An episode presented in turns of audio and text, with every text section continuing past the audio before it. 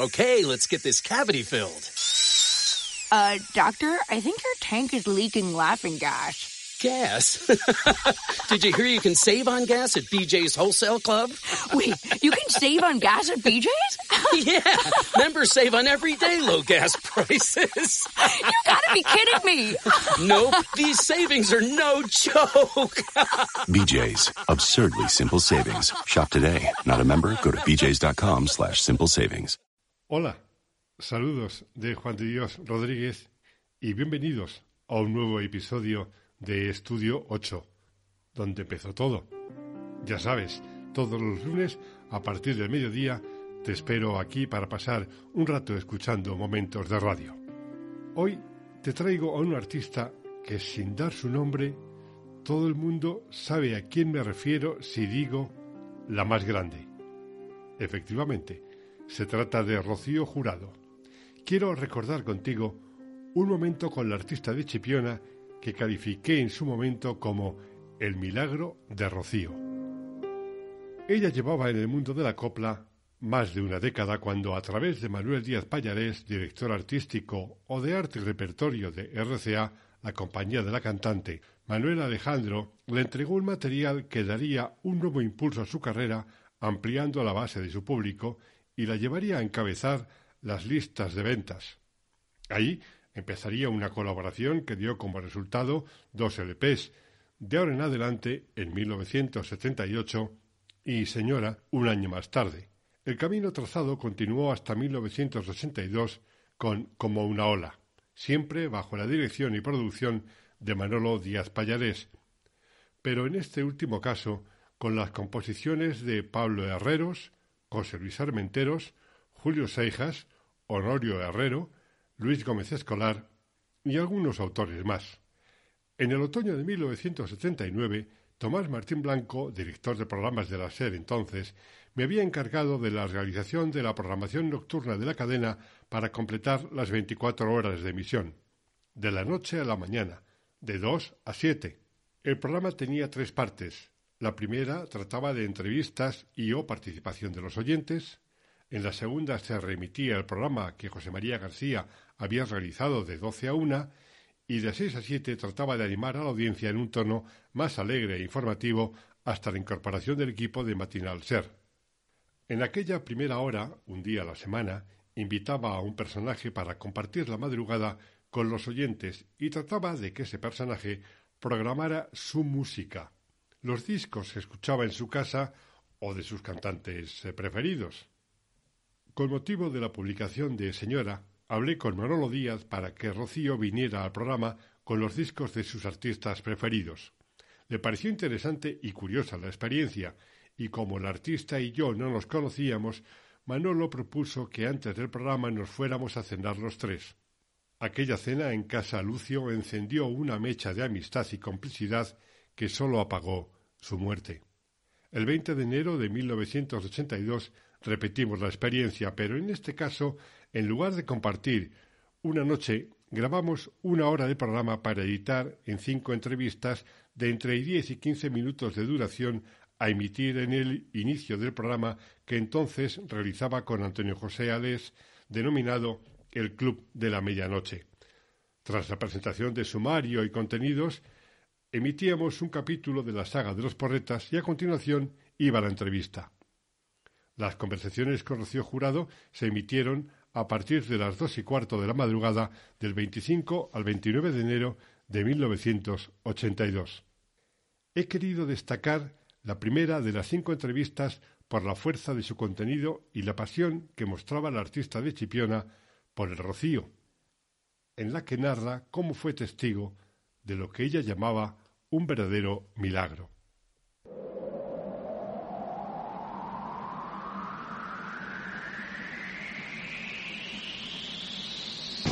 Tu amor creció Hola, buenas noches. Una semana más, bienvenidos. Aquí estamos efectivamente en el Club de Medianoche, charlando alrededor de esta mesa redonda del club con nuestra copa imaginaria entre las manos y, por supuesto, una vez pasado el chocolate y las porretas, pues estamos dispuestos a charlar con una mujer que por supuesto está hoy aquí y va a estar durante toda la semana haciendo un supremo esfuerzo para compartir con nosotros estos, estos minutos. Vamos a dedicarle esta semana precisamente a esa mujer que, que estamos escuchando en disco y que ahora ya la vamos a escuchar en directo. No hace falta presentación, ella es Rocío Jurado. Hola Rocío, buenas noches. Hola, ¿qué hay? ¿Cómo estás? Yo recuerdo, y desde entonces tengo un verdadero cariño por Rocío Jurado. Bueno, recuerdo que nos conocemos hace muy poquito tiempo, pero que fue intenso ese conocimiento. eh, hace como año y medio, Cerca con el álbum años. Señora, cerca de dos años, una noche inmensa que compartimos con los oyentes desde las dos de la madrugada hasta las cinco y media aproximadamente, charlando de cosas, yo qué sé, Sí, la sí. cantidad de cosas que se pueden hacer durante fue, tres horas. Y fue precioso, fue lindo, fue un programa que recuerdo entrañable porque mm, hablamos de ese montón de cosas que tú dices, pero de ese montón de cosas que eran importantes en ese momento Y además, hablar de ello. ¿no? con el corazón en la mano y todo muy sincero. Y además fue una especie del pequeño gran show de Rocío Jurado. Ahí pues desfilaron gente como Barbara Streisand, desfiló muchísima gente. Fue, fue maravilloso ese programa. Mis, Pero mis cantantes preferidos, es verdad. hay una... Yo he notado nada más verte hoy, hoy primer día, una gran diferencia de aquella Rocío Jurado de hace dos años a la de hoy.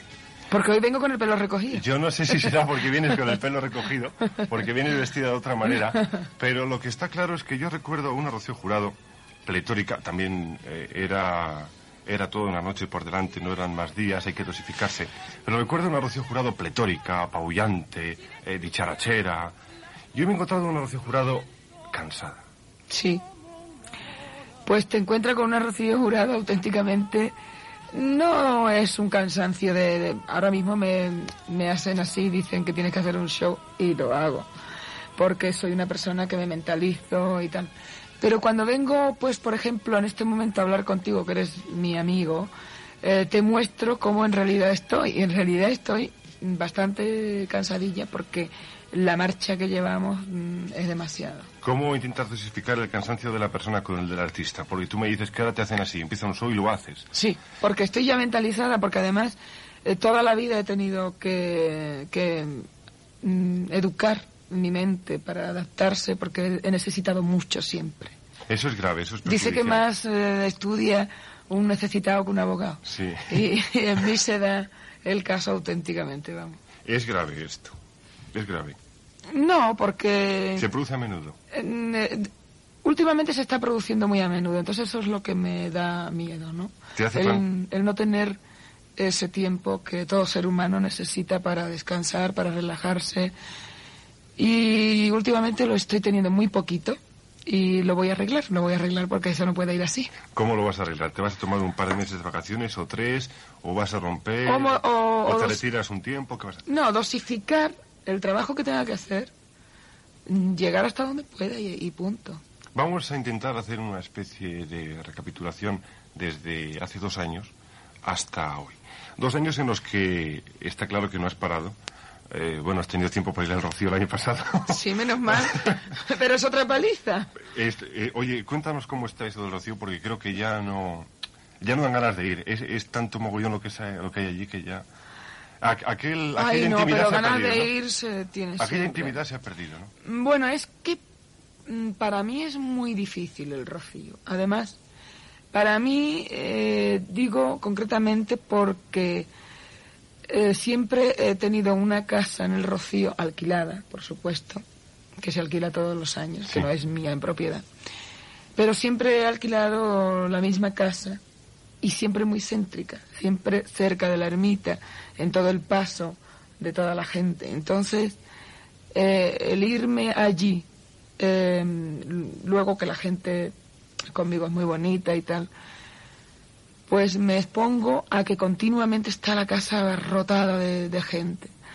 Entonces, em, como no quiero dejar de ir al Rocío, este año sí voy, eh, que Dios quiera que pueda ir, eh, ya te digo que cogeré una casa mm, a las afueras y cuando quiera estar en la ermita y cuando quiera ir a visitar a un amigo, pues poder eh, moverme de mi casa, porque en el sentido mm, de atender a mis amistades cuando estoy allí, que me gusta, que me apetece, además, no he podido hacerlo.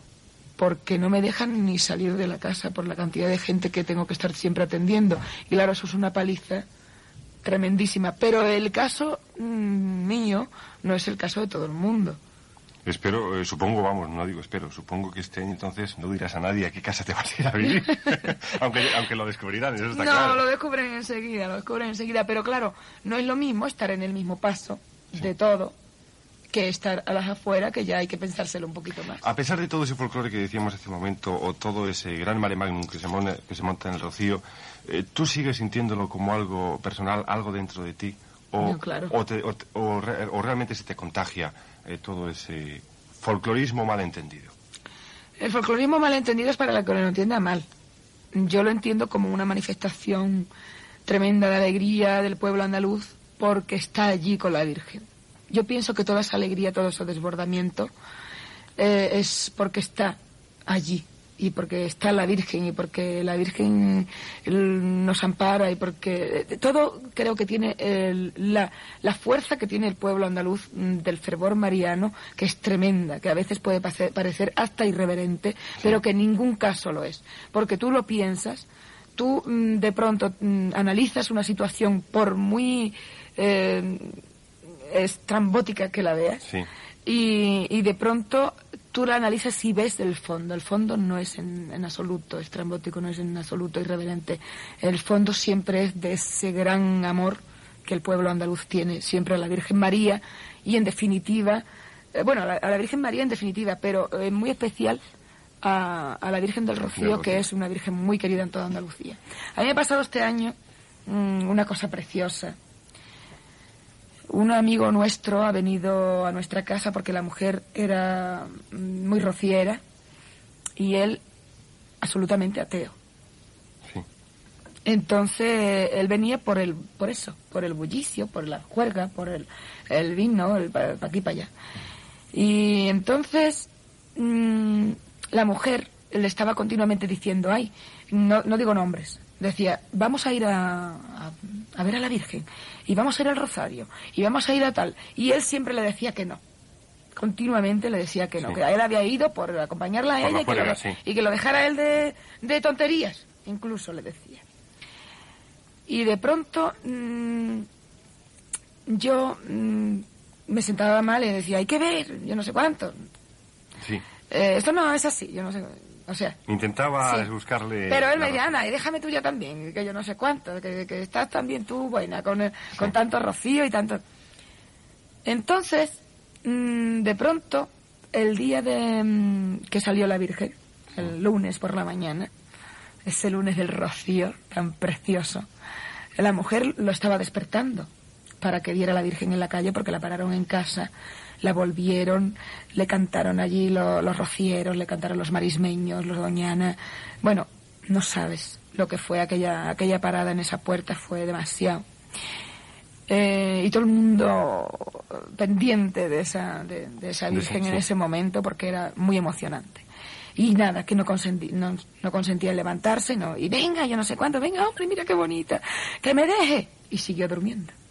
Pero más tarde fuimos todo el mundo, todos los que estábamos en casa, a despedirnos de la Virgen. Y claro, tuvo que acompañar a la mujer. Y he visto un caso insólito. De pronto, este hombre, cuando todo el mundo llegamos a la puerta de la ermita, que estaba en par en par abierta, y estaba esa Virgen allí, la gente cantándole ya los cánticos de despedida, llegó a la puerta de la ermita. Fíjate, no, me pongo a contarlo y me, me puedo, me entran las siete cosas. Hace así y nada más llega a la puerta de la ermita y hace este hombre como empujado, como empujado por una fuerza superior, y esto lo he vivido yo, no ha venido nadie a contármelo, hace plaf y se, y se hinca de rodilla en el suelo, empieza a llorar, un hombre como una catedral, empieza a llorar y de rodillas se fue hasta la verja de la Virgen del Rocío pidiéndole perdón. Madre mía, perdóname, perdóname, madre mía. La mujer que iba detrás de él, que no sabía si tocarlo, si no tocarlo, si decirle qué te pasa, con una emoción y todo el mundo que estábamos, que íbamos allí en la reunión, que sabíamos el problema que había con este señor, Imagínate, todo el mundo llorando. Ese día yo tenía pensado no volver al Rocío nada más que para ver la, la procesión, por, Sí. por la paliza. Sí. Y dije, si vengo ya nada más que es a ver la procesión el día de la salida y, y punto. Y con esto cumplo. Sí, Perdona, en ese momento yo dije, ¿yo cómo voy a dejar de venir aquí? claro. Lo entiendo. Esas cosas, y no solo esas cosas porque las cuentas tú, sino esas cosas y muchas otras cosas más tuyas, queremos conocer a lo largo de esta semana.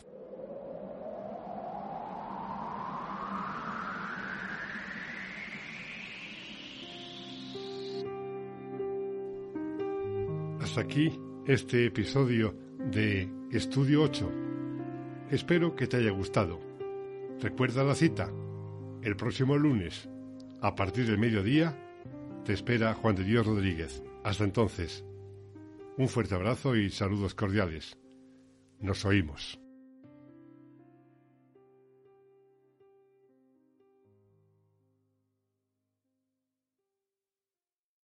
¿Te preocupas por tu familia? Entonces, ¿por qué darles solo huevos ordinarios cuando pueden disfrutar de lo mejor? Eggland's Best, los únicos huevos con ese delicioso sabor fresco de granja, además de la mejor nutrición, como 6 veces más vitamina D, 10 veces más vitamina E y 25% menos de grasa saturada que los huevos regulares, además de muchos otros nutrientes importantes. Así que, dales los mejores huevos. Eggland's Best, mejor sabor, mejor nutrición, mejores huevos.